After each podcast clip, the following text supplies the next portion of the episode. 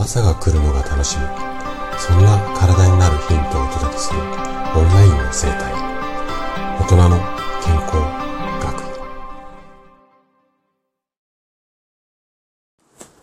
おはようございます。高田です。毎週土曜日は読書の時間ということで本の紹介をしています。で今日ね紹介したい本のタイトルが名前が出てこない忘れっぽくなった人のお助けブック。こんなタイトルの本になります。著者が加藤俊則先生といって、加藤プラチナクリニックの院長先生が書かれた本になります。でね、今回ね、こちらの本を紹介しようと思ったのが、何を隠そう。もうね、私自身がこの本に書かれている、もうタイトル通りの悩みを持っているからなんですよね。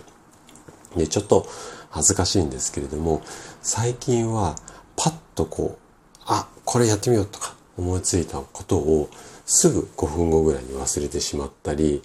名前がこう出てこない。まあ、人の名前もそうなんだけども、うん、物の名前とか、うん、あとは病気の名前っていうのかな、用語の、用語が出てこないとか、あれこれそればっかりになってしまいます。で、こんな状態もね、あの、すごくここ数年増えてきてます。で、この辺はもう私も全く同じ悩みを持っているのと、あとは、この本のね、特徴っていうか、このね、初めにの部分をパラパラってめくった時に、うわ、すげえいいなって思ったんですよ。で、ここをね、ちょっとだけね、え、ー、と、読み上げて紹介したいと思うんですが、あれ？人の名前がすぐに出てこない。冷蔵庫を開けたのに何を取り出そうとしたのか忘れてしまった。こんなことが続くとひょっとしてボケてきたのかもと不安になりますよね。でも40代後半になればちょっとした物忘れは誰にでもあること。で、この後ちょっと続くんですが、えっ、ー、と、省略をしてもらって、で、最後の方に、そこで本書では物忘れがどういう理由で起こり、それにどう対処していけばいいのかを解説しています。具体的に、まあ、どんなことが書かれているのか、この後ね、えっ、と、目次の部分を紹介しようと思うんですが、この辺、あなたも経験っていうか、日常的にないですかね。よくね、冷蔵庫を開けたものの何を取り出そうかっていうのもそうなんだけども、私もね、例えば引き出しとか、アイデアを思いついてメモを取ろうと思ってノートとペン持った時に、あれ？なんだっけ？さっき思ってたのとかってよくあるんですよ。なので、この辺がなんで起こってしまうのかっていうのを分かりやすく解説した。それがこの本になるんですよね。じゃあ具体的にどんな風に解説っていうかどんなことが書かれているかっていうと、まず第一章。第一章が脳は何歳からでも成長できる。ここちょっと気になりますよね。で、第2章。第2章が8つの脳番地。うんと、1番地、2番地、3番地の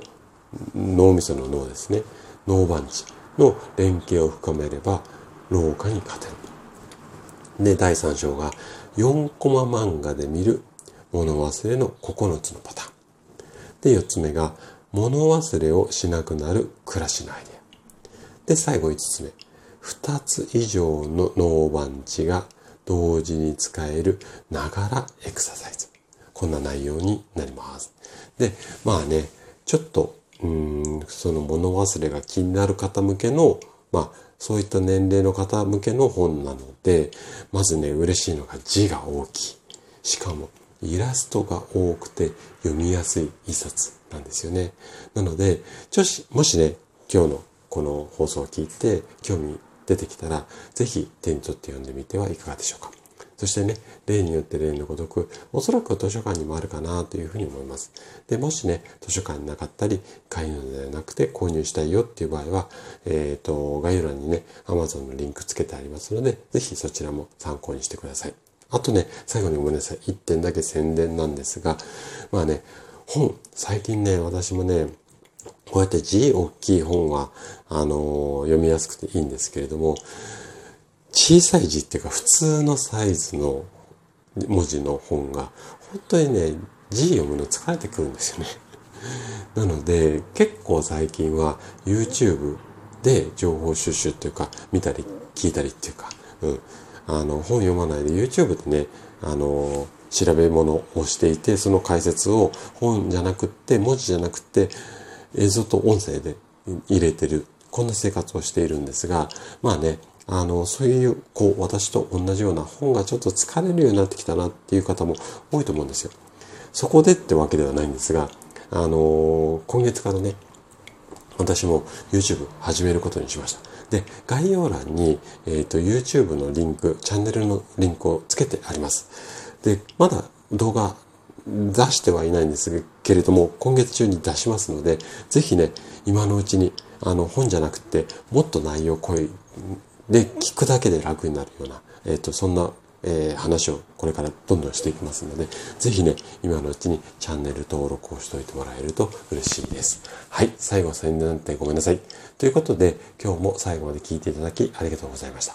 今日の話がね、あなたの健康のヒントになれば嬉しいです。それでは明日の朝7時にまたお会いしましょう。今日も素敵な一日をお過ごしください。